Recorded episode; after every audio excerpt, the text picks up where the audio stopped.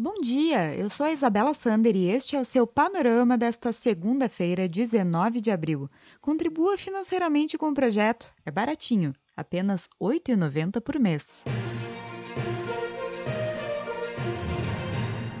Depois de o Supremo Tribunal Federal determinar a instalação da CPI da Covid, cresceu a pressão entre os senadores nos últimos dias para levar adiante iniciativas para investigar e afastar ministros do STF, além de propostas para mudar procedimentos relativos a decisões e mandato dos integrantes do tribunal, noticiou a Folha. Os parlamentares consideram que a Corte invadiu as competências do Legislativo ao determinar uma ação que seria prerrogativa do presidente da Casa, Rodrigo Pacheco.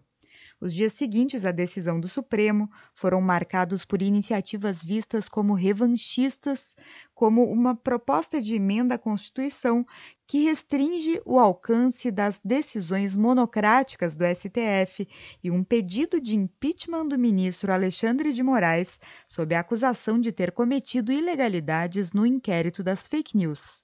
Segundo a CNN Brasil, a CPI da Covid deve incluir na investigação as omissões do governo federal na recomendação do distanciamento social, a produção e distribuição da hidroxicloroquina e da cloroquina durante a pandemia e a demora na compra de vacinas. E o Brasil registrou 1.533 mortes por Covid-19 neste domingo, informou o Estadão a média dos óbitos na última semana ficou em 2.878. No total, o Brasil já perdeu mais de 373 mil pessoas para a doença e teve quase 14 milhões de infectados, ficando atrás em registros somente dos Estados Unidos. Realizada pelo Observatório Político Socioambiental, especializado em ações de combate à corrupção, uma operação mostrou gastos fora da realidade de parlamentares com combustíveis. Divulgado pelo Fantástico, o levantamento aponta que de janeiro de 2019 a dezembro de 2020, os deputados federais gastaram mais de 27 milhões de reais em combustíveis. O campeão em abastecimentos únicos é o deputado Daniel Silveira, que declarou à Câmara a compra de mais de mil litros de gasolina em um só estabelecimento. Para comportar tanto combustível, o tanque precisaria ser maior do que uma caixa d'água. E hoje o cantor Roberto Carlos completa 80 anos de idade. Como apurou o G1, o segredo do rei para manter a juventude da voz são os exercícios vocais diários, aliados a hábitos alimentares saudáveis. Vida longa ao rei! Pelo Brasil, um menino de 8 anos foi baleado na cabeça enquanto participava de uma festa de crianças da escola na noite de sexta-feira, na zona oeste do Rio de Janeiro.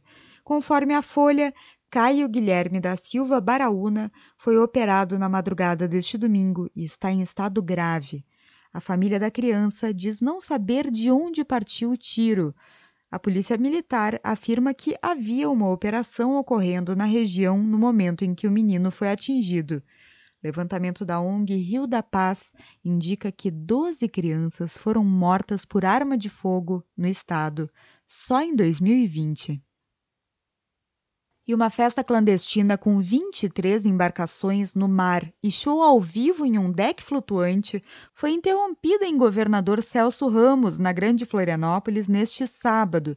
Matéria do G1 destaca que os participantes infringiram diversas regras do decreto vigente que busca frear o contágio da Covid-19, como proibição de aglomerações e eventos sociais. Três proprietários de veículos foram autuados e um barco foi apreendido. No mundo, uma pessoa foi presa depois que um tiroteio em um bar deixou três mortos em Wisconsin, nos Estados Unidos. A NBC News noticiou que as vítimas ainda não foram identificadas e que o suspeito detido sabia quem ele tinha como alvo. Ainda não está claro se as vítimas conheciam o atirador. E dois terremotos seguidos foram registrados neste domingo no leste do Taiwan. De acordo com a agência Reuters, o primeiro tinha magnitude de 5,8 e o segundo de 6,2. Não há relato de danos. Os sinistros sacudiram prédios da capital Taipei e tiveram como epicentro o condado de Hualien. Taiwan fica perto da junção de duas placas tectônicas no mar da China Meridional e está sujeita a terremotos. O Panorama é um serviço de curadoria de notícias que utiliza informações coletadas nos sites de veículos de comunicação consagrados em todo o mundo. Esteja bem informado e combata as fake news. Nos acompanhe nas redes sociais. Estamos no Facebook e no Instagram. Tenha um bom dia!